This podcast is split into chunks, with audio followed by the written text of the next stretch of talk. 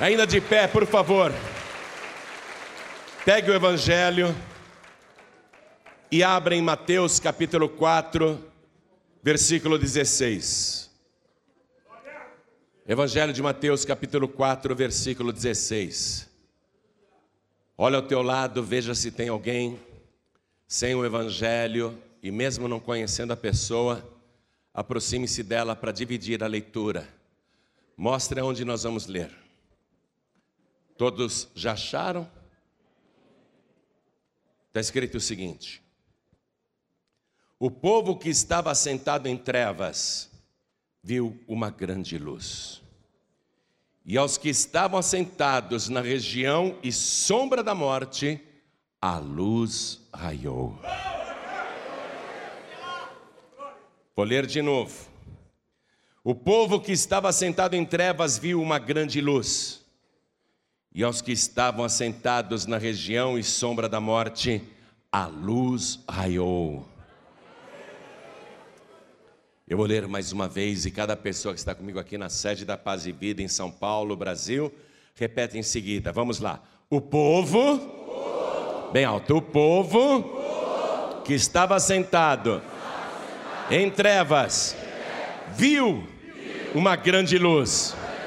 E aos que estavam assentados na região e sombra da morte, a luz raiou.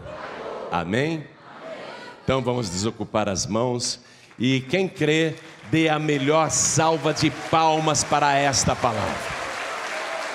Vamos aplaudir com as melhores palmas que pudermos dar agora, as melhores palmas porque você está aplaudindo a palavra de Deus, e quando você aplaude a palavra de Deus, você está aplaudindo o próprio Senhor Jesus, porque Ele é o Verbo, Ele é a palavra, o nome pelo qual Ele se chama é a palavra de Deus. Aplauda, aplauda, aplauda e glorifica. Você que está nos ouvindo à distância, no Brasil, ou em Portugal, Angola, Moçambique, Cabo Verde, Timor-Leste, Tomé e Príncipe, Macau, povos de língua portuguesa, brasileiros espalhados pelo mundo que estão ouvindo, glorifiquem a Deus conosco agora. Isso da glória, glória, glória. Continua, continua. Meu Deus, o teu espírito me mostra que em toda parte deste globo terrestre, neste exato momento, tem alguém te glorificando. O Senhor sabe quem é, localiza cada uma destas vidas e sobre cada uma delas derrama a tua bênção, a tua virtude, o teu poder. Agora, Pai, a tua palavra vai ser pregada. Vem com teu espírito. Tome o lugar do pregador, tome a boca do mensageiro. Envia a tua palavra com poder e autoridade e que a tua palavra vá, percorra toda a terra e produza o resultado para o qual está sendo mandada, em nome do Senhor Jesus. Diga amém, Jesus. Glória a Deus. Quem está sentindo a presença do Senhor aqui? Vamos dar mais uma salva de palmas.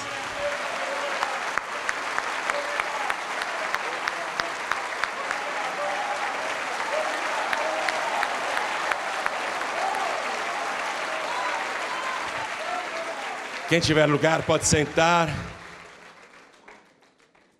Amados, antes de o Senhor Jesus pisar neste planeta, as pessoas estavam vivendo muito mal. A terra totalmente dominada pelas forças do inimigo. Até as religiões. Até as religiões que receberam o princípio dado pelo próprio Deus com o correr dos séculos, foram se desvirtuando e deram brecha para que o inimigo entrasse. E quando Jesus Cristo se manifestou neste mundo, aos 30 anos de idade, ele iria começar um trabalho muito difícil. E ele teria que fazer esse trabalho sozinho. Uma tarefa gigantesca, mas ele não poderia contar nem com a ajuda de Deus e nem com a ajuda dos anjos de Deus. Inclusive, no momento da sua prisão, quando Pedro tirou a espada e reagiu e chegou a ferir até um soldado do templo chamado Malco, Jesus disse para Pedro: Pedro, você não acha que eu agora poderia pedir ao Pai doze legiões de anjos e Ele não me mandaria? Você acha que eu não poderia fazer isso? Então Jesus, ele não podia fazer o trabalho contando com estas ajudas externas. E até no momento em que ele iria morrer na cruz, ele iria estar totalmente só. Daí ele ter feito aquela oração em aramaico, antes de entregar o corpo, antes de render o espírito. Ele orou: Eloi, Eloi, lama sabachthani, porque ele estava só. Então, desde o princípio, ele sabia que teria de fazer isso sozinho, e era uma tarefa enorme, gigantesca, porque todo o planeta já estava dominado pelo mal. E o Senhor Jesus analisou aonde que o mal estava mais concentrado para ele agir. E ele viu que era em Israel, justamente a nação dos descendentes de Abraão, que receberam dele mesmo a lei. Mas que havia em Israel um lugar onde os demônios tinham predileção, onde a obra e a luta deveria ser mais acirrada e onde ele deveria estabelecer o seu quartel-general a cidade de Cafarnaum, a Galiléia dos gentios. Um território onde só moravam pagãos e estrangeiros.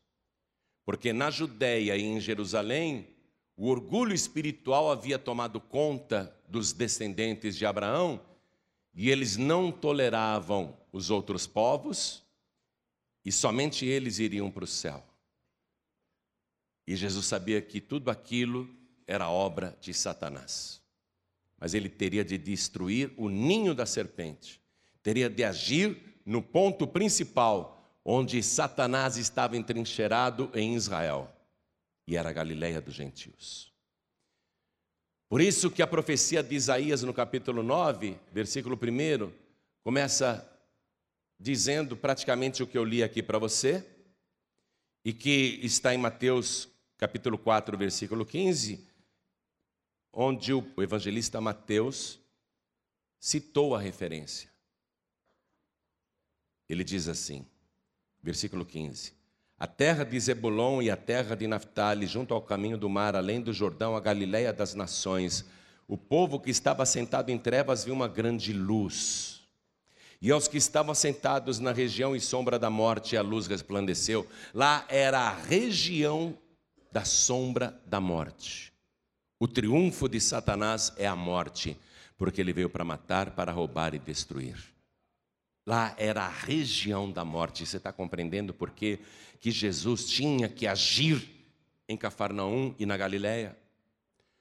Porque Satanás tinha ali o seu triunfo, a morte, as trevas. Então Jesus foi para lá. O diabo estava tão mal acostumado em Israel que ele frequentava igrejas. O diabo era sido frequentador da sinagoga de Cafarnaum, a principal igreja daquela cidade. Na verdade, era uma aldeia, mas já com pujança de cidade. Diabo frequentava a igreja religiosamente. Estava tudo tão dominado que Satanás frequentava a sinagoga. Aí Jesus Cristo se muda justamente para o ninho da serpente e ele vai primeiramente na sinagoga de Deus, que na verdade havia se transformado na sinagoga de Satanás. Tanto que ele fala isso em Apocalipse várias vezes.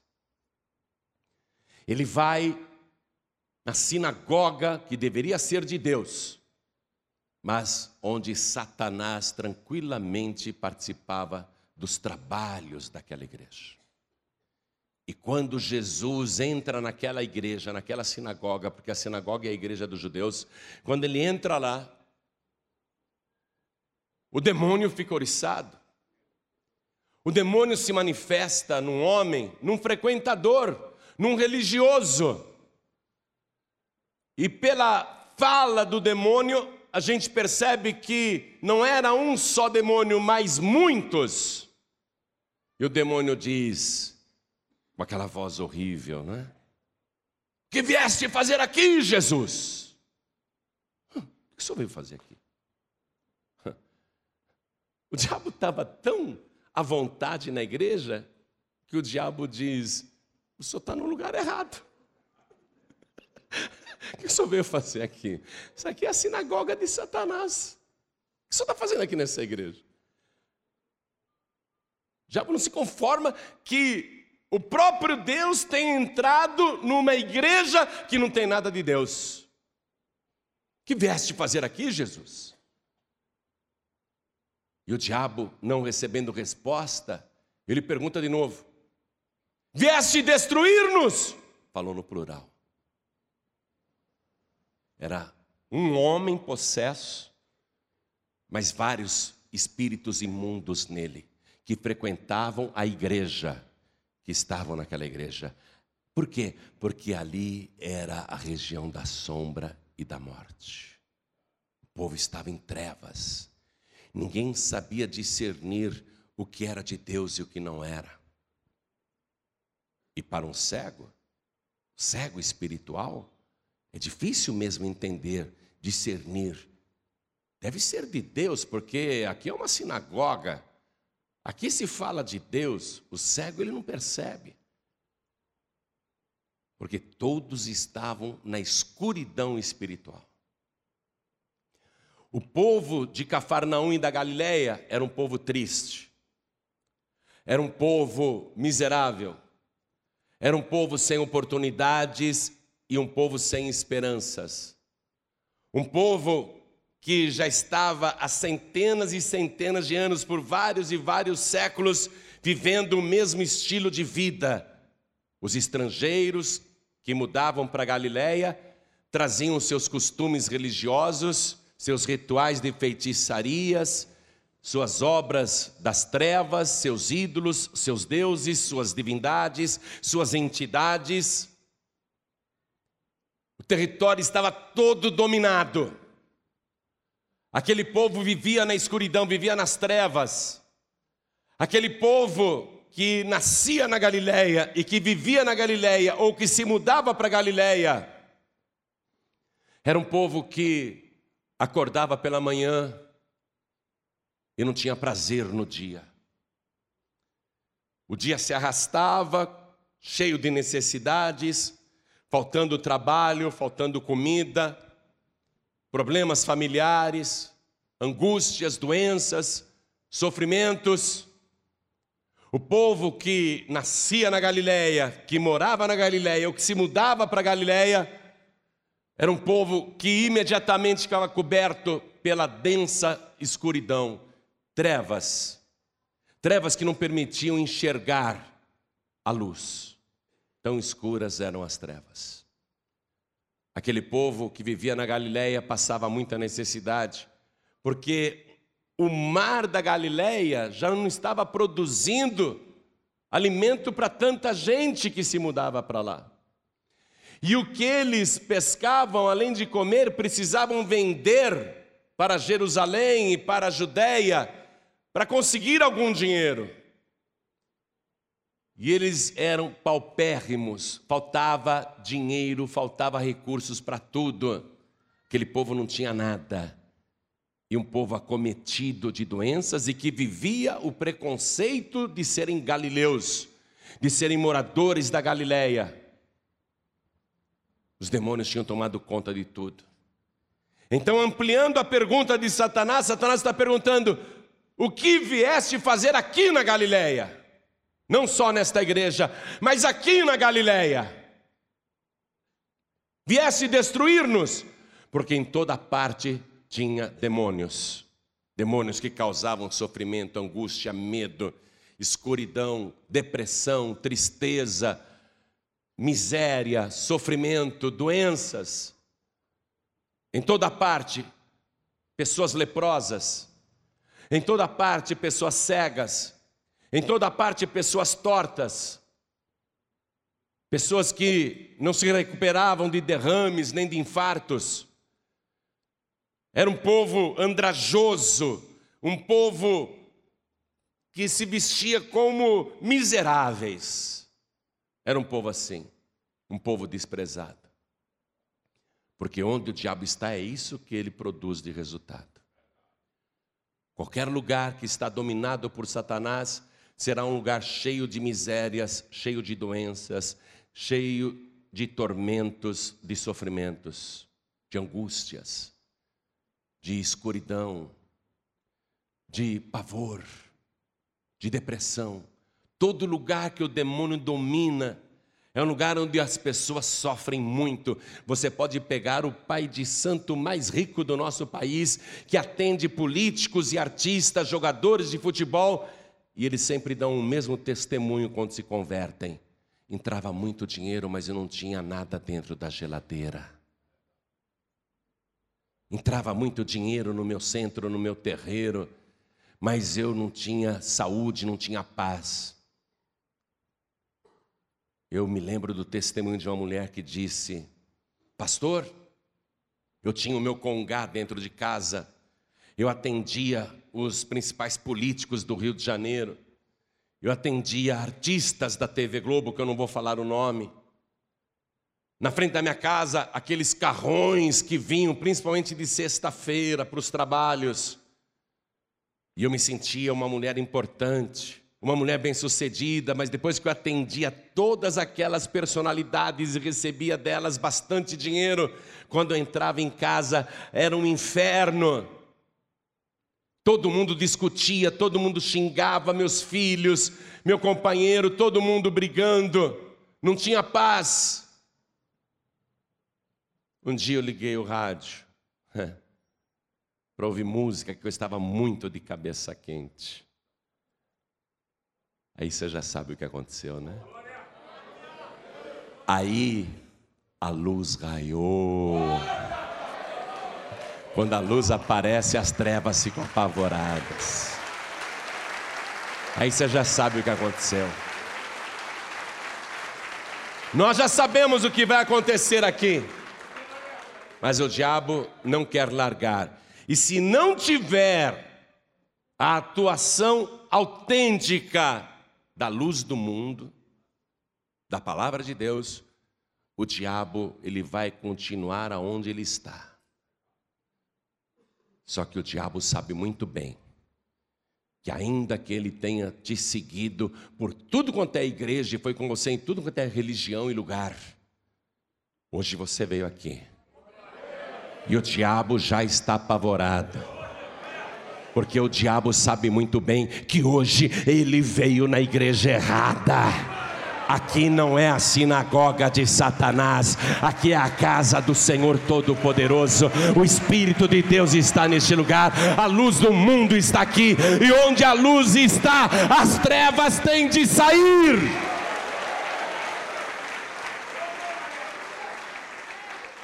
Quando Aquele demônio perguntou se Jesus iria destruí-los. Jesus não deu resposta, porque um dia eles serão. Aí o diabo diz: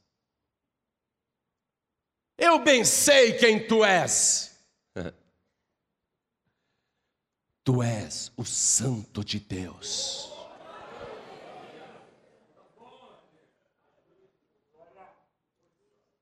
E Jesus não queria que nenhum espírito falasse isso. Para não despertar antecipadamente a perseguição que iria acontecer três anos depois, que culminaria na sua morte. Jesus tinha muito trabalho para fazer. Então ele não queria permitir que o demônio o denunciasse. Porque olhando nós para ele, nenhuma beleza víamos para que o desejássemos. Olhando nós para ele era só um nazareno. Olhando nós para ele era somente um galileu. Mas o diabo sabia muito bem quem ele é. Tu és o Santo de Deus. Aí Jesus disse: Cala-te e sai dele. Eu queria saber imitar o grito que o diabo deu. Eu imagino que foi assim. Pior, né? Quem estava na sinagoga, o cabelo enrijeceu. Até quem era careca, o cabelo ficou de pé, nas têmporas. O judeu, ele usa aquele compridinho aqui, né, na costeleta. Acho que as costeletas viraram para cima, assim porque deu um grito de pavor tão grande, agitou o homem, jogou para lá e para cá. E o homem estatelou-se no chão, as pessoas recuaram apavoradas. Aí o homem abre os olhos e Jesus o toma pela mão, e pela primeira vez ele vê a luz do mundo. As trevas saíram e agora ele está vendo a luz. Foi aí que Pedro, João, André, o Tiago, Jesus, vamos almoçar na minha casa? O senhor almoça, mora aqui perto. Eu sou pescador. O senhor quer almoçar na minha casa? Aí Jesus foi. Mas a sogra estava doente e não tinha feito o almoço para ninguém. Ah, minha sogra faz isso comigo. Imagina se eu vou almoçar na minha sogra, chego lá e não tem almoço. Por quê? É porque ela está doente. Jesus chega lá, Pedro. Ah, ih, Jesus, eu chamei o senhor para almoçar, mas minha sogra está doente, hoje não vai ter comida. Cadê a mulher? Jesus foi lá. Ela estava ardendo em febre, tendo pesadelos, delirando, suando muito, quase à morte. O Evangelho diz que ela estava quase à morte. Mas Jesus a tomou pela mão e a luz raiou. Na mesma hora passou virtude e poder pelas mãos, percorreu todo o corpo daquela mulher doente e no mesmo instante ela se levantou, a febre desapareceu, e aí ela foi fazer o almoço. Diz o Evangelho, e ela servia-os. Uma pessoa que estava acamada, a luz raiou. Aí correu em Cafarnaum, que tinha esse homem que lá em Caná da Galileia tinha transformado água em vinho e que na sinagoga tinha expulsado o demônio daquele frequentador, sabe aquele fulano de tal, todo mundo conhecia ele. Ninguém imaginava que ele era um endemoniado, hein? Ele tinha uma legião de demônios. Jesus expulsou o demônio dele. O homem mudou. Aquele homem era rabugento, ele era um homem ruim, vivia de mau humor, era um homem mau, e mudou. Jesus tirou os demônios dele. E agora Jesus nós sabemos, está na casa de Pedro. Aí todo mundo, então vamos para lá. Pegaram os doentes, cegos, endemoniados, perturbados, lunáticos, todo tipo de doente. Todo tipo de doente. Eram tantos, eram tantos que cercaram a casa. Não tinha nem como entrar, mas o Evangelho diz que os demônios saíam gritando. Tinha muita gente endemoniada. Os demônios saíam gritando. E os paralíticos eram curados. Os cegos passavam a enxergar imediatamente. Todo tipo de doente sarava na hora. E Jesus ficou até muito tarde. E num único dia, numa única noite, naquele sábado, Jesus Cristo curou praticamente todos os doentes da região e libertou todos os oprimidos do diabo fez uma limpeza completa e disse: Aqui vai ser o meu quartel-general, eu vou ficar aqui nesta casa. E assim Jesus foi operando suas maravilhas, foi realizando seus sinais, fazendo as suas obras maravilhosas, e todos ficavam admirados. Foi assim que Jesus realizou a primeira pesca onde não tinha peixe. Foi quando ele chamou Pedro para ser pescador de almas. E Jesus Cristo vai providenciar multiplicações de pães e peixes duas vezes, vai fazer mais uma pesca maravilhosa e continua operando. Um dia ele está indo com os discípulos por um caminho e tem uma multidão atrás dele, porque todo mundo queria ficar perto de Jesus. E aquela multidão festiva, alegre, está entrando numa cidade que Jesus vai evangelizar, uma cidade murada. Uma cidade pequena, é verdade, é praticamente uma aldeia, mas saindo da cidade, tem uma multidão muito triste e arrasada uma multidão que ainda não viu a luz, uma multidão que ainda está nas trevas. E essa multidão tem na frente uma viúva que chora, chora, porque não bastasse ter perdido o marido alguns anos antes, ela que só tinha um filho, agora está indo com aquela multidão, carregando o caixão do filho para sepultá-lo, porque o seu único filho morreu. Você quer coisa mais tenebrosa, mais trevosa do que a morte? Porque a morte apaga toda a luz. A morte traz escuridão. Até as pessoas que não foram atingidas pela morte, mas estão vendo um morto, ficam em trevas. A morte é um triunfo de Satanás. E Satanás estava com a sua multidão. A multidão nas trevas e na sombra da morte levando aquele jovem que devia ter uns 12 anos apenas, morto, pálido, num esquife.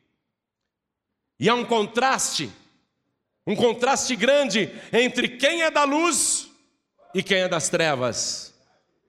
Os que são da luz e estão com Jesus é uma multidão festiva, é uma multidão que comemora, é uma multidão que dá glórias a Deus, é uma multidão que vive sinais, prodígios e maravilhas, é uma multidão que está vendo Deus agir em todo o tempo, é uma multidão que só tem motivos para se regozijar. Quem está com Jesus é assim. A minha esposa costuma falar assim: Quer ver o João Ribe triste? Pega ele na hora que vier um problemão, na hora que vier um problemão, e aproveite os 15 segundos, que ele vai ficar triste. Se me vier um problemão, eu vou ficar triste 15 segundos. Mas você pensa que eu sou bobo alegre? Você pensa que eu sou um cara fantasioso? Um iludido? Um cara que vive com a cabeça nas nuvens? Eu não vivo com a cabeça nas nuvens, eu vivo com a cabeça no trono de Deus, eu vivo com a cabeça lá na glória. Pode vir o problema que for, pode vir a tormenta, a tempestade, pode vir todos os demônios do inferno, mas eu sei que eu estou com a minha cabeça, o meu pensamento, o meu coração firmes em Deus. Eu sou um homem alegre, mas porque eu estou na multidão que tem Jesus. Se você ficar comigo com essa multidão, você vai ser até chamado de bobo alegre, boba alegre.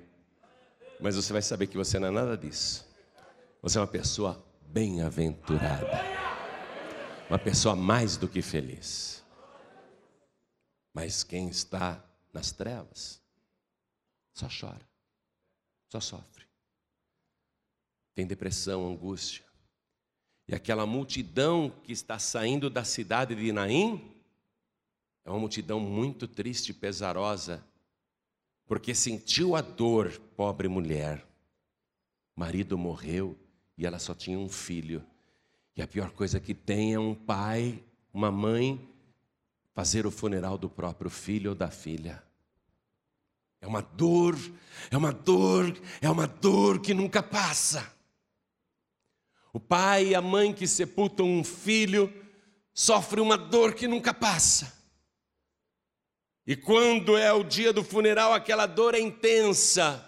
É como se fosse uma espada que atravessou o coração, a dor por dentro não tem fim. É uma dor insuportável. Esta viúva, esta mãe está com essa dor e ela chora, porque tem o direito de chorar. E ela está chorando, ela está vestida toda de preto, dois lutos, não tinha nem tirado o luto do marido, agora o luto pelo filho, ela está chorando. Aí a multidão festiva encontra com aquela multidão que estava na sombra da morte. Aquela multidão triste. E na frente da multidão festiva está Jesus e ele para o cortejo. Ele põe a mão no caixão, no esquife. Ele para a procissão para o cemitério. Ele para.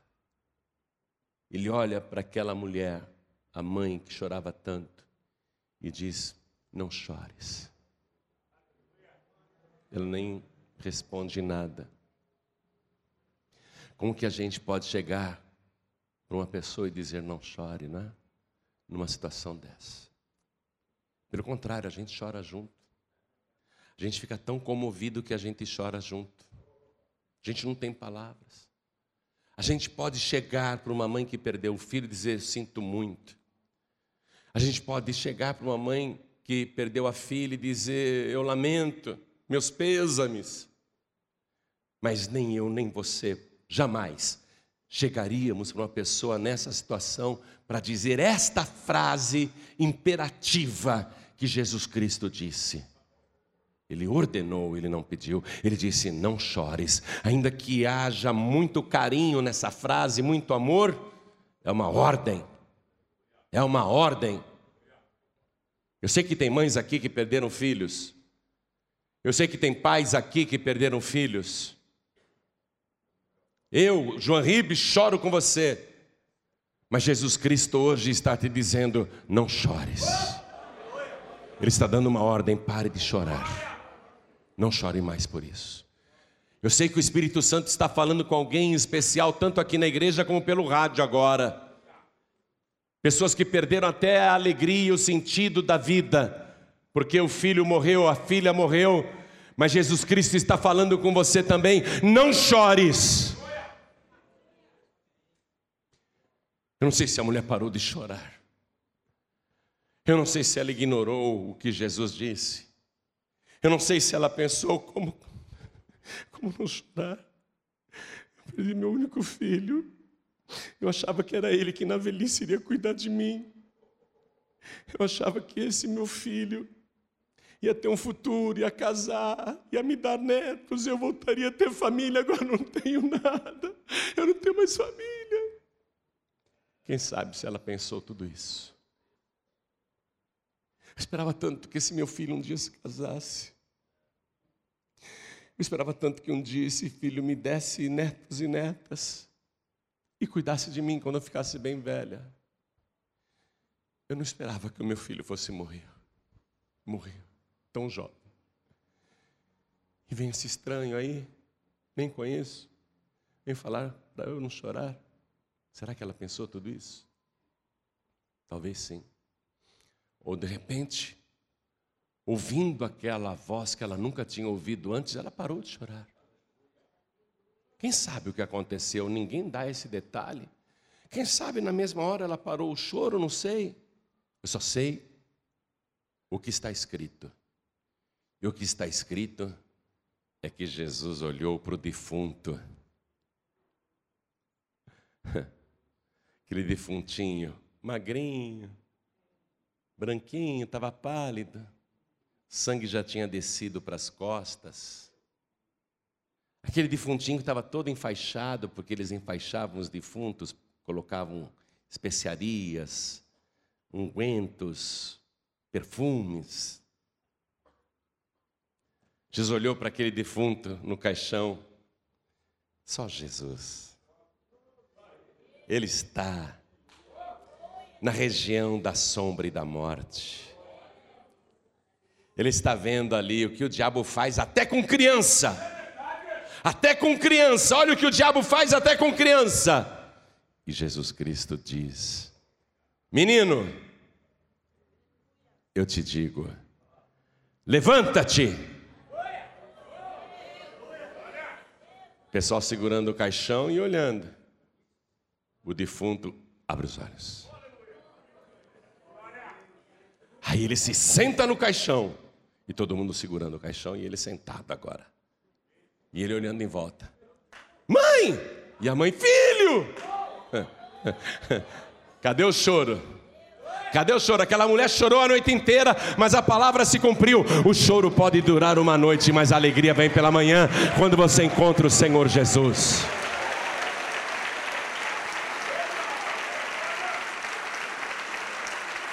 E ela abraçava o filho e beijava o filho. Aí Jesus mostrou para Satanás quem ele é. Você está entendendo? Você conhece o Evangelho, você conhece. Se eu for citar tudo que Jesus Cristo fez, nós vamos ficar aqui um tempão. Mas, Jesus Cristo não se preocupava apenas com expulsar demônios, curar cegos, paralíticos e ressuscitar mortos, porque ele vai ressuscitar três mortos: filho da viúva de Naim, a filha de Jairo e o próprio Lázaro, que estava morto há quatro dias. Mas Jesus Cristo se preocupava com as questões mais comezinhas da nossa vida, as questões mais triviais da nossa vida. E uma das questões mais comuns, que eu acredito que a grande maioria do povo brasileiro está sofrendo hoje, é a falta de dinheiro a falta de ter o que comer, a falta de mantimento dentro de casa, a falta de emprego, a falta de trabalho, ou trabalho sem resultado. Jesus se preocupava até com isso. Quando Pedro foi abrir a boca para Jesus, os cobradores estão aí na porta e nós não temos dinheiro, e não tinha mesmo dinheiro dentro de casa. Dentro de casa não tinha. Mas Jesus sabia onde tinha e como providenciar, né? Antes que Pedro abrisse a boca, Jesus perguntou: Você acha que os reis da terra cobram impostos dos próprios filhos ou só dos discípulos e cidadãos e, e súditos? Aí Pedro pensou: Ah, eu acho que o rei não cobra imposto do príncipe. Então, Jesus, na verdade, estava dizendo, não sobre um costume humano e político na terra. Ele estava dizendo: o dono da terra, o rei, é o meu pai. Eu sou o filho do rei. Você acha esse imposto que estão cobrando aí na porta é do templo? Você acha que eu, sendo o filho do rei, do dono. Você acha que eu devo pagar o imposto do templo? Será? Jesus poderia dizer: Eu não vou pagar coisa nenhuma. Seria a mesma coisa que ele dizer: Eu não vou dar o dízimo coisa nenhuma. Seria a mesma coisa que ele dizer: Eu não vou dar oferta coisa nenhuma. Eu sou o filho do pai, eu sou o filho do dono, eu sou o filho do rei. Ô Pedro, de quem que os reis da terra cobram os tributos? Dos filhos ou dos alheios? E Pedro respondeu: Dos alheios. Jesus disse: Julgaste bem. Mas para que eles não fiquem escandalizados, eu e vocês somos filhos de Deus, nós vamos ter que pagar também para a igreja. Nós vamos ter que pagar o imposto da igreja. Jesus poderia falar: Não, peraí, eu sou maior do que o templo, não vou pagar coisa nenhuma. Não é? Jesus Cristo disse assim: Mas para que ninguém fique escandalizado, e é por isso que você tem que devolver o dízimo, a oferta alçada e pagar as suas obrigações com a casa de Deus. Para que ninguém fique escandalizado. Jesus disse: Mas para que eles não se escandalizem, pega aí a tua vara, o teu anzol e lança no mar. Acho que Pedro não pegou nem isca, nem minhoca, nem colocou pãozinho na ponta, nada. Jesus disse: Pega a vara e o anzol e lança no mar. E o primeiro peixe que subir, abra a sua boca. E vai ter uma grande moeda, um estáter. E com esta moeda paga o meu imposto e paga o teu imposto também. Você está com problema financeiro? Você é filho de Deus, é filha de Deus. O Pai vai prover todas as suas necessidades, porque Ele se preocupa até com essas coisinhas. Até com essas coisinhas. Ele só não admite uma coisa, e Ele provou isso na segunda multiplicação dos pães e peixes. Muito interessante, elucidativa a palavra. Foi um fato real, mas esclarecedor. Jesus vê aquela multidão faminta. Jesus fala assim para os discípulos: Estão comigo há três dias. Eles não têm o que comer. Eu não quero mandar eles embora assim, para que não desfaleçam pelo caminho. E eles fazem o cálculo, Senhor, precisamos de praticamente um ano de salário aí para comprar pão para essa multidão. E olha só, mesmo assim, cada um vai comer só um pãozinho. Olha lá, hein? Nós não temos dinheiro. Os discípulos pensaram que Jesus estava pedindo dinheiro. Você vem na igreja, você pensa que a gente vai pedir dinheiro para você, né? Que Jesus vai pedir dinheiro para você, né? Se ele precisasse pedir dinheiro para você, então ele não poderia ser o meu Deus nem o teu Deus. Porque ele é o dono da prata e do ouro. Não é? Não é ele que precisa da gente, nós é que precisamos dele. Então os discípulos pensaram que Jesus estava consultando, vê a bolsa aí, ó, as ofertas, vê, vê quanto dinheiro tem. E os discípulos já foram logo dizendo: Senhor, mas nós não temos dinheiro para comprar mantimento e pão para toda essa gente, não. Nem 200 dinheiros bastariam. Mas Jesus não está falando de dinheiro, gente. Jesus está falando de maravilhas, falando de bênçãos, falando de suprimento. Jesus ele quer multiplicar, ele quer abençoar. Ele não quer receber para ele, não, ele quer receber para você, para abençoar o que você coloca na mão dele. Então, Jesus pergunta: O que tendes aí? E um discípulo responde: Sete pães e uns poucos peixinhos. Sete pães e uns poucos peixinhos.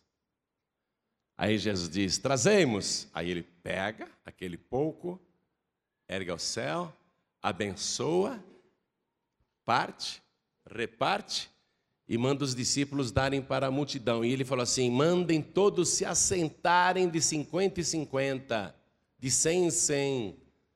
Você vê a multidão que estava sentada na região da sombra da morte, a luz raiou. Está para acontecer. Aí eles multiplicam tudo lá. Jesus faz a maravilha e manda recolher todos os cestos que sobraram e voltam sete cestos. Sete. Jesus termina de atender as pessoas e entra no barco e diz para os discípulos: Vamos passar para o outro lado, para a outra margem. E eles entram no barco e vão. E no barco Jesus viu que tinha um pão. Jesus tinha perguntado: Quantos pães tendes? e alguém mentiu para Jesus. Eram oito e alguém disse sete. Porque pensou: ah, não vou dar tudo, não, não sou bobo. Vou precisar depois. Vou guardar um aqui. Jesus não vai ficar nem sabendo. E aí que entra uma palavra forte que você precisa aprender para que não interrompa as bênçãos na sua vida. Porque você pode até estar duro, só não pode ser pão duro. Está entendendo? Vê lá comigo no Evangelho de Marcos, capítulo 8, versículo 13. Isso é um mistério, gente. Marcos capítulo 8, versículo 13. Quando você está com Jesus, você tem que confiar em Jesus. Você está vendo as maravilhas que Ele opera, as coisas que Ele faz. Como ele se antecipa para a sua necessidade. Pedro não precisou nem abrir a boca, Jesus falou: faz assim, assim, assim, pronto.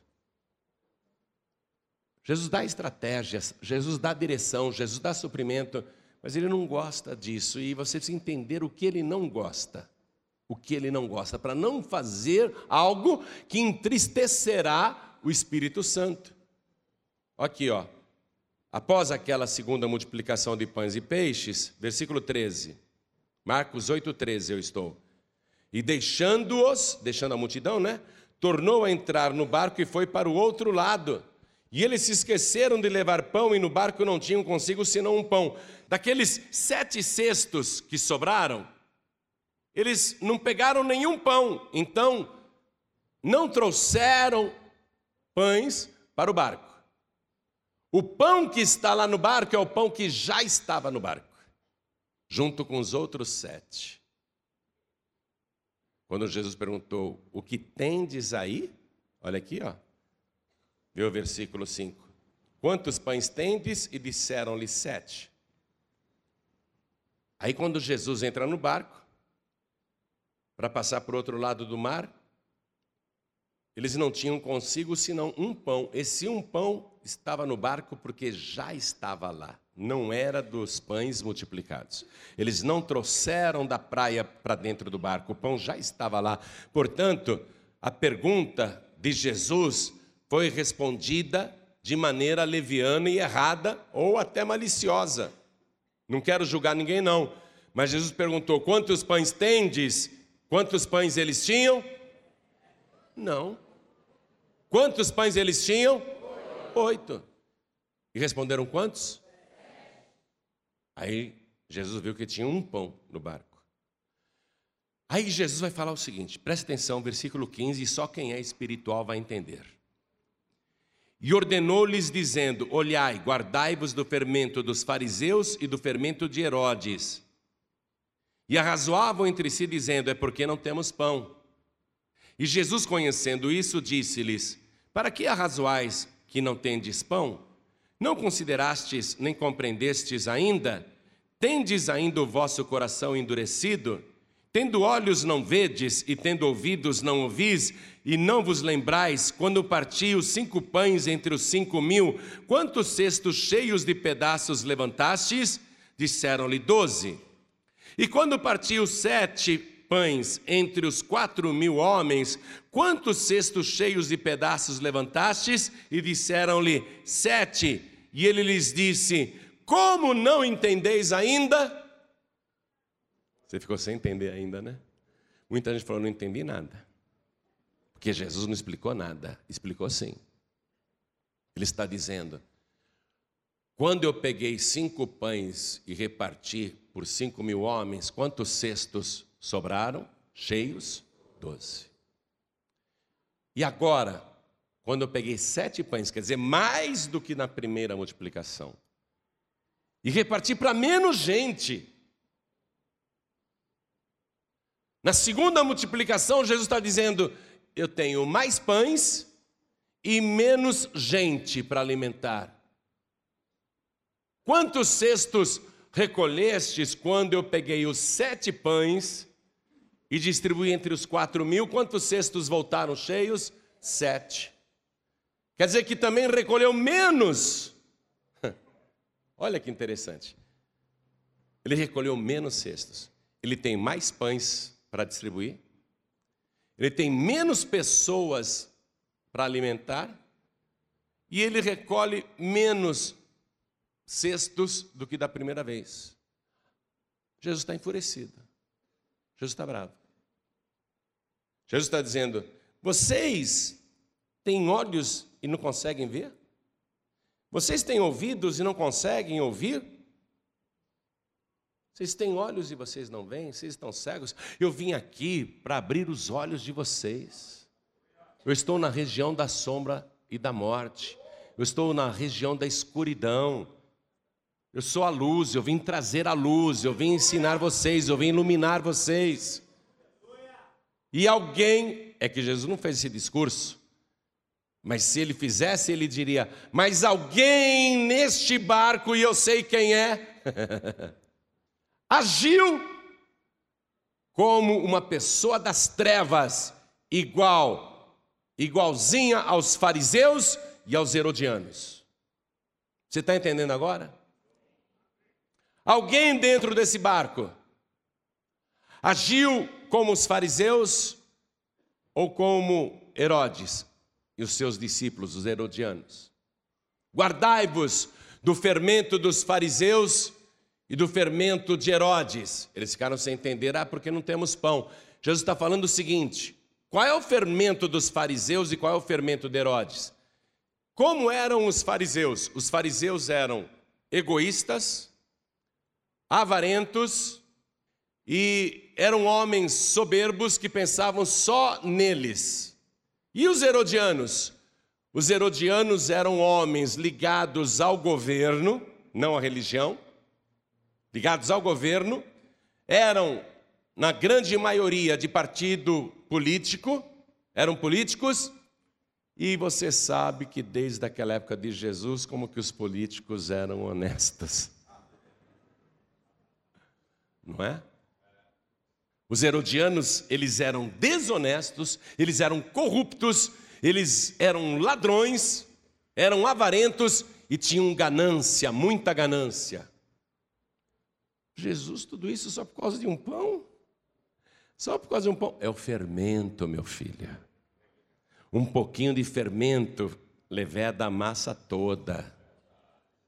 Não é? A senhora está fazendo lá um bolo ou um pão, um pouquinho só de fermento faz o bolo inteiro crescer.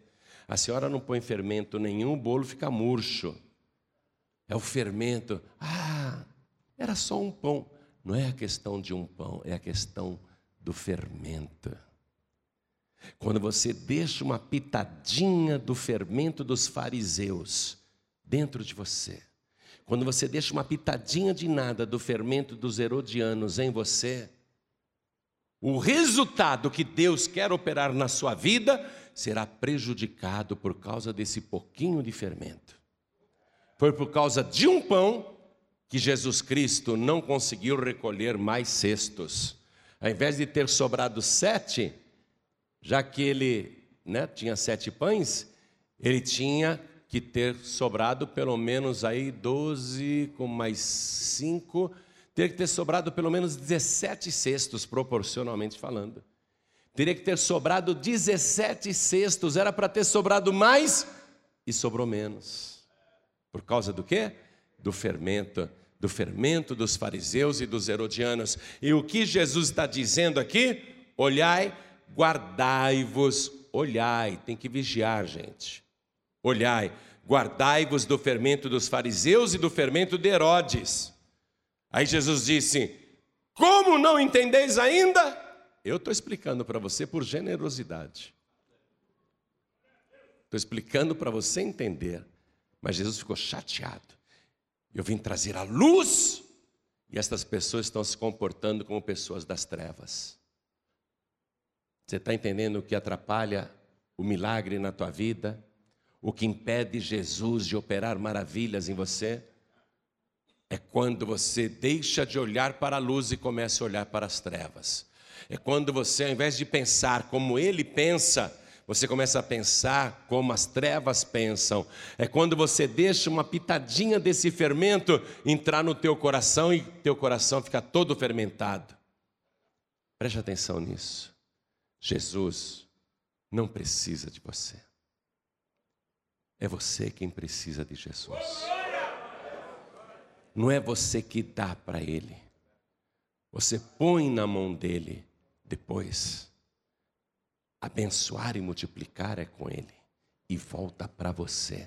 Tanto na primeira como na segunda multiplicação, volta sempre o cesto cheio. E quem fez a primeira, fez a segunda, tem poder para fazer a terceira. O que você não pode é deixar o fermento dos fariseus e dos herodianos entrar em você, porque eles não têm nada a ver com Jesus Cristo. Os fariseus e herodianos não têm nada a ver com Jesus Cristo.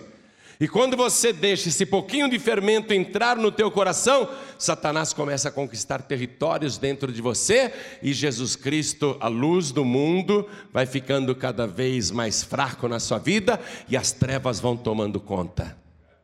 Sabe o que Jesus disse numa maravilha que ele fez? Olhou para um cego sentado no caminho e os discípulos perguntaram: Quem que pecou para que ele nascesse cego? Porque ele é cego de nascença. Por que, que ele nasceu cego? Foi ele que pecou ou seus pais que pecaram? E Jesus disse: Nem ele pecou, nem seus pais pecaram, mas foi assim para que se manifeste nele a glória de Deus. Eu sou a luz do mundo, eu vim ao mundo para que aqueles que veem não vejam, e para aqueles que são cegos vejam. Aí Jesus fez um lodo com a própria saliva e passou no olho do cego, e o cego passou a enxergar. Eu vou te dizer uma coisa: Jesus Cristo tem poder para fazer qualquer coisa na tua vida, só não deixa as trevas entrarem. Abre o teu coração, deixa o Espírito de Deus entrar. Eu sei que você está machucado, Pastor João Ribe. Sabe como que eu me sinto? Um vaso quebrado com os cacos espalhados por tudo quanto é canto. Eu sinto a minha vida despedaçada, eu perdi tudo. Minha família foi espalhada, a minha carreira, o meu dinheiro, eu não tenho mais nada, eu perdi tudo. Eu pareço um vaso quebrado, eu, eu estou com a vida em cacos. Ainda que você se sinta em cacos, Jesus Cristo tem poder não para ficar colhendo caquinho aqui, caquinho ali, caquinho ali. Ele pega todo esse caco que está a tua vida, entrega a tua vida para ele do jeito que está. Ele vai pegar esse caco que você se transformou e ele vai fazer uma nova massa. E ele vai fazer um barro novo. Ele vai colocar a saliva dele aí com você. Ele vai colocar a essência dele em você. Ele vai colocar a sua pureza, não fermento, a sua pureza e você vai ser uma pessoa abençoada. Pastor João Ribe, eu estou esquecido nos corações de todos. Os meus filhos não se lembram mais de mim.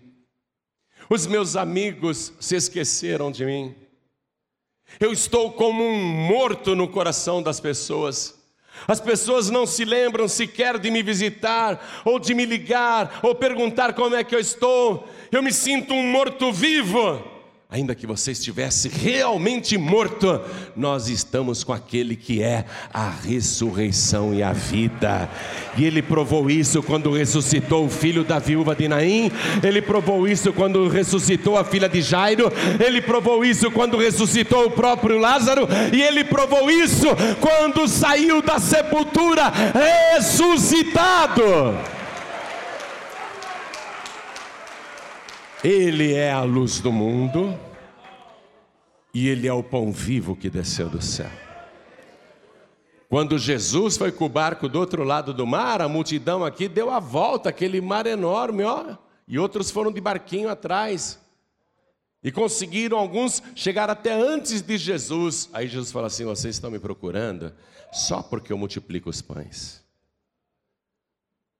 Mas trabalhem, não pela comida que perece, mas trabalhem pela comida que permanece para a eternidade. Eu sou o pão vivo que desceu do céu. Quem comer deste pão nunca mais terá fome. Aí Jesus disse: vocês têm que procurar a mim. Ao invés de correr só atrás do pão, que você come agora e daqui duas, três horas está com fome de novo, coma deste pão aqui o pão vivo que desceu do céu e nunca mais você terá fome. Sabe por quê? Porque eu não vou deixar faltar nada para você. Nunca mais você terá fome, porque eu não vou deixar faltar nada, nada, não vou deixar faltar nada para você. Eu vou ser o teu pastor. Quem está falando isso é Jesus, não sou eu, tá? Jesus está dizendo: Eu vou ser o teu pastor. E você vai dizer: O Senhor é o meu pastor e nada me faltará. Deitar-me fazem verdes pastos, guia-me mansamente a águas tranquilas, refrigera minha alma, guia-me pelas veredas da justiça, por amor do seu nome. Ainda que eu andasse pelo vale da sombra da morte, não temeria mal algum, porque tu estás comigo. A tua vara e o teu cajado me consolam. Preparas uma mesa perante mim na presença dos meus inimigos. Unges a minha cabeça com óleo. O meu cálice transborda. Certamente que a bondade e a misericórdia me seguirão todos os dias da minha vida e habitarei na casa do Senhor por longos dias. Busquem o pão da vida. Nunca mais vai faltar nada. Quem comer desse pão nunca mais terá fome. Nem fome física, porque Ele suprirá, e nem fome espiritual, porque Ele vai te sustentar. Vamos ficar todos de pé.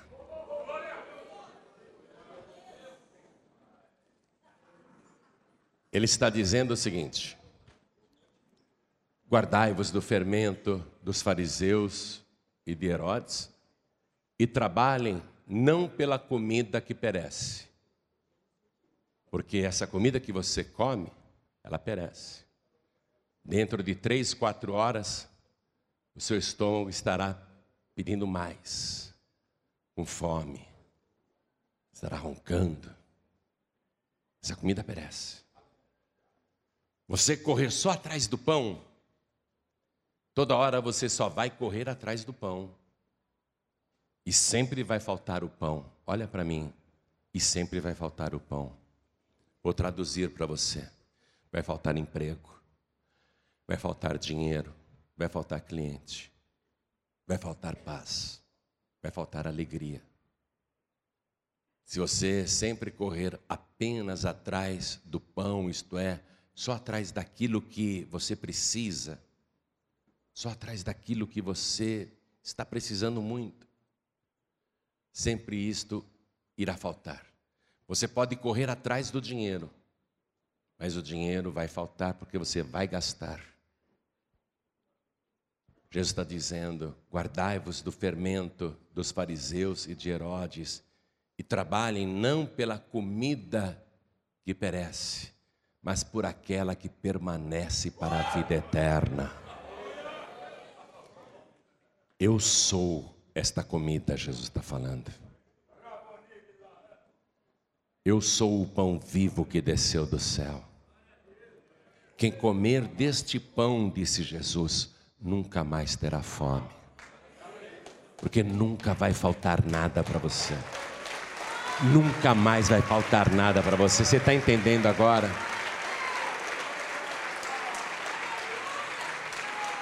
Não vai faltar nada. Estou sem dinheiro para pagar o imposto. Jesus vai dar ordem aos peixes do mar para virem para o teu anzol com dinheiro na boca. Linguagem figurada estou usando. O mar é esse mundo, os peixes são as pessoas daí de fora. Se estiver faltando dinheiro, Deus vai mandar elas trazerem para você. Vai vir emprego para você. Vai vir o dinheiro para você pagar teu aluguel, tua prestação, vai vir o dinheiro para você pagar a escola do teu filho, pagar os teus impostos, pagar os teus passeios, as tuas viagens, inclusive a viagem para Israel. Vai vir tudo, virá tudo. Se você trabalhar pela comida que permanece, pela verdadeira comida, e Ele está dizendo: Eu sou essa comida, eu sou essa comida. Você tem que se esforçar por esta comida, ou seja, para se alimentar de Cristo. Como é que você se alimenta de Cristo? Através da pregação da palavra, através da oração, através da adoração, através de estar na presença dEle e através da mesa dEle. Mas Jesus está dizendo isso. Eu sou o pão vivo que desceu do céu. Quem comer deste pão nunca mais terá fome. Traduzindo, eu sou o alimento que você precisa. Se você se alimentar de mim, nunca mais você terá falta de nada, porque eu tenho tudo o que você precisa. Mas eu em primeiro lugar, Jesus está falando. Eu em primeiro lugar. E não deixe entrar o fermento de fariseus e herodianos. Jesus em primeiro lugar. Olhem todos para mim. Eu creio que você hoje veio aqui e Deus trouxe você por uma razão muito especial.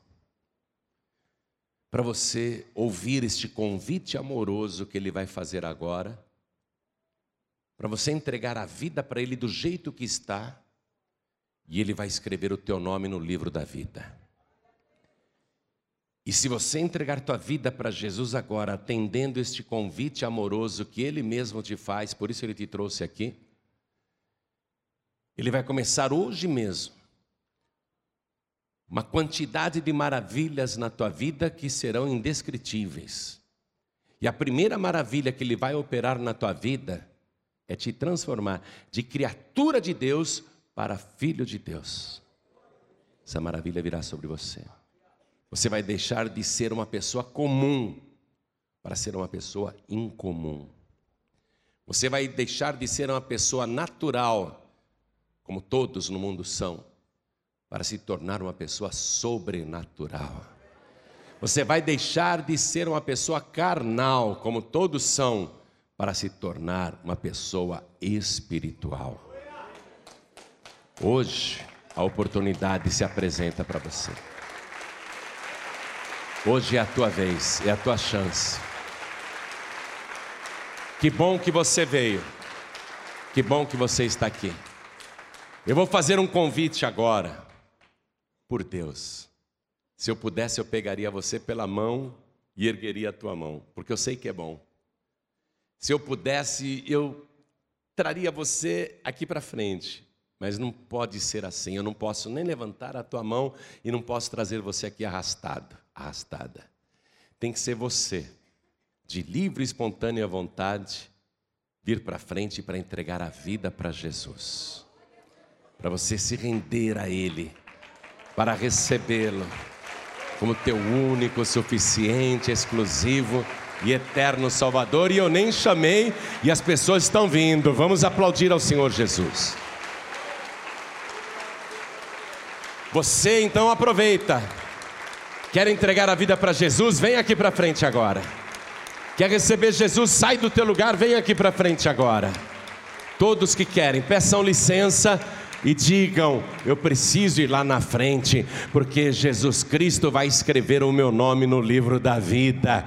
Vem aqui para frente em nome de Jesus. Isso, vem, vem, querido, vem, vem, querida, vem, vem do jeito que você está. Vem do jeito que você está, vem. Olha aí o pessoal chegando, chegando mais. Tá chegando mais. Vamos aplaudir mais. Eu quero chamar aqui os filhos pródigos. Pastor João Ribe, eu já conheço o evangelho. Eu só não estou frequentando nenhuma igreja, mas eu me senti tão bem aqui hoje. Está me fazendo tão bem, pois é aqui a casa do Pai. É aqui que ele promete que você vai morar todos os dias da sua vida, habitar na casa do Senhor por longos dias. Por isso que você está se sentindo bem aqui. Saudades da casa do Pai, né? Então vem, filho pródigo, vem, filha pródiga. O Pai está de braços abertos te esperando. Ele não tem nenhuma censura. Ele não tem nenhuma crítica para você. Pode vir, filho pródigo, venha sem medo, filha pródiga. Não há nenhum tipo de crítica para você, venha do jeito que você está. Vamos aplaudir mais ao nome de Jesus. E eu quero chamar aqui na frente todos que se sentem fracos na fé. Pastor João Ribeiro, eu me sinto tão fraco na fé que muitas e muitas vezes eu penso em desistir. Olha, não faça isso. Não faça isso mesmo se arrastando, venha para a igreja. Venha para a igreja, não se afaste. Permaneça na casa do Senhor, porque Jesus disse: quem perseverar até o fim será salvo. Eu fui pregar em Goiânia, assim como prego também no Rio de Janeiro, e nesses estados, tem igrejas que pregam que uma vez salvo, salvo para sempre. Infelizmente pregam essa heresia, essa mentira. Não existe esse negócio, uma vez salvo, salvo para sempre. Não existe. Jesus disse: quem perseverar até o fim será salvo. Judas Iscariotes foi salvo durante três anos. Durante três anos, Judas Iscariotes era salvo, mas na última semana ele perdeu a salvação, perdeu o Salvador, perdeu tudo.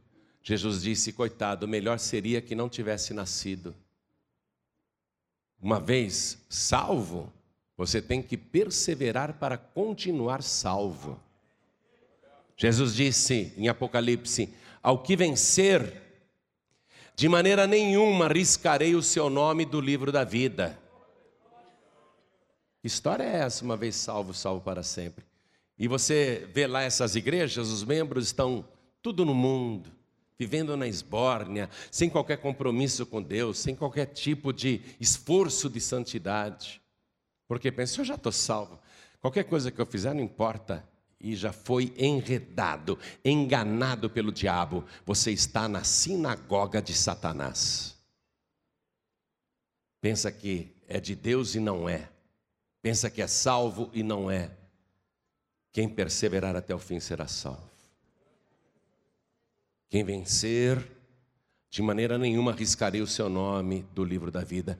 Eu oro o tempo todo, estou na presença de Deus, meu nome tem que estar lá. Meu nome tem de estar brilhando no livro da vida. Não pode ter um risco em cima do meu nome. Então você que está fraco, fraca na fé, ou tem acusação, ó, se você está levando a vida na esbórnia, deixa eu te falar, você está errado. Você tem que mudar de atitude. Você tem que mudar de posicionamento. Não se iluda nem se engane. Você tem que se arrepender dos seus pecados e consertar tua vida.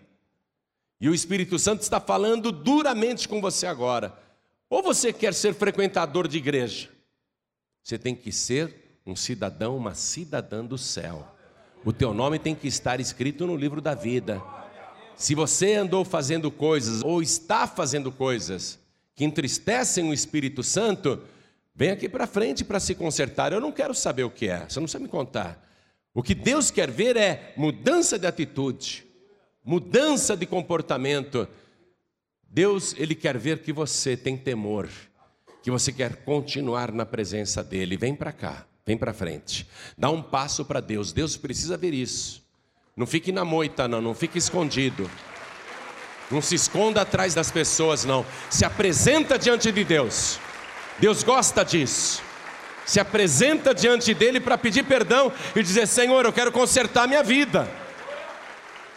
Eu não quero ser um frequentador de igreja e amanhã ser lançado no lago de fogo e enxofre, porque o meu nome foi riscado do livro da vida. O meu nome tem que estar aí brilhando no teu livro. Amém? Então, sim, agora sim. E eu quero falar com você que está assistindo pela TV, ou algum pregador do telhado pegou o DVD e disse: assista aí se você está assistindo. É com você. Quer entregar a vida para Jesus? Quer voltar para Jesus? Se ajoelhe aí ao lado do teu televisor. Se você baixou esta mensagem no YouTube, todo o nosso acervo está lá de graça e você está assistindo no seu computador, quer entregar a vida para Jesus, quer voltar para Jesus, então se ajoelhe ao lado do teu computador. Você que está ouvindo esta mensagem pela rádio agora, em todo o Brasil, nos países de língua portuguesa, a pergunta é esta: quer entregar a vida para Jesus? Então faça um sinal para Deus. Se você puder se ajoelhar ao lado do rádio, ajoelhe-se. Se você não tiver condições de se ajoelhar, porque está dentro de um metrô, de um trem, de um ônibus, de uma lotação ou dirigindo, faça um sinal para Deus, coloque a mão direita sobre o teu coração, porque nós vamos orar agora dentro das cadeias, entregue a vida para Jesus, presídios femininos, presídios masculinos. Você está ouvindo esta mensagem? O Espírito Santo falou com você? Eu sei que aí na cadeia tem muitos filhos pródigos, tem pessoas ouvindo o Evangelho pela primeira vez e está cheio de desviados aí dentro da cadeia. Você entendeu o que eu disse? Não existe esse negócio uma vez salvo, salvo para sempre. Fosse assim, você não teria parado na cadeia, filho pródigo. Por que, que você está presa, filha pródiga? Teu nome foi riscado do livro da vida. Você vai deixar assim como está? Você está tendo aí nessa cadeia uma mostra do inferno, do que o diabo faz. Trevas, escuridão, essa é a região da morte, mas agora Jesus Cristo está te ressuscitando aí dentro dessa cela. Não ligue para os outros presos, se ajoelhe ao lado do teu rádio. Quero falar com você que está ouvindo no hospital, sei que não dá nem para se ajoelhar. Está ouvindo esta mensagem aí? Alguém colocou um rádio do lado, você está ouvindo, quer entregar a vida para Jesus? Faça um sinal para o Senhor. Se você não pode se mexer, pisque o olho, faça um sinal, sim, eu quero. Mas entregue tua vida para Jesus. Garanto que o teu nome vai ser escrito no livro da vida. Em qualquer lugar que você estiver, quer entregar a vida para Jesus. Você baixou esta mensagem da internet, está ouvindo também no seu computador? Se ajoelha aí ao lado do computador. Você que está nos países estrangeiros ouvindo esta mensagem, quer entregar a vida para Jesus. Brasileiros no exterior, quer entregar a vida para Jesus. Vocês querem fazer isto? Então se ajoelhe aí ao lado do rádio. Nós vamos orar. Vou pedir para cada pessoa que veio para frente dobrar os joelhos agora. A igreja continue de pé. Então coloque a mão direita assim sobre o teu coração, os que estão aqui diante da sede da Paz e Vida em São Paulo, Brasil. E os que estão à distância, com a mão direita sobre o coração, orem assim comigo: Meu Deus e meu Pai. Não tenha vergonha, não, diga: Meu Deus e meu Pai. A tua palavra falou comigo e eu aprendi que somente ao Senhor, o pão da vida, eu devo buscar, e só do Senhor me alimentar. Agora eu estou comendo deste pão, eu quero me alimentar do Senhor, porque quem tem o Senhor não tem falta de nada, nunca mais eu terei fome. Pai bendito, escreve o meu nome no livro da vida, porque eu declaro que o Senhor Jesus é o meu único, suficiente, exclusivo e eterno Salvador. Perdoa os meus pecados, apaga as minhas transgressões e me dê agora a certeza da salvação e também o teu Espírito Santo para me ajudar nesta caminhada, porque eu nunca irei recuar, eu nunca irei me desviar. Eu quero do teu espírito para me ajudar a perseverar até o fim. E a partir de hoje, eu não orarei a ninguém mais a não ser ao Pai. Em nome de Jesus, o meu único Salvador. Assim seja feito. Amém. Você acabou de receber as boas novas do Evangelho através de João Ribe Palharim, um oferecimento dos pregadores do telhado. Participe da reunião de Paz e Vida. Para informações, acesse pazevida.org.br. Paz e Vida, lugar de gente feliz e ungida.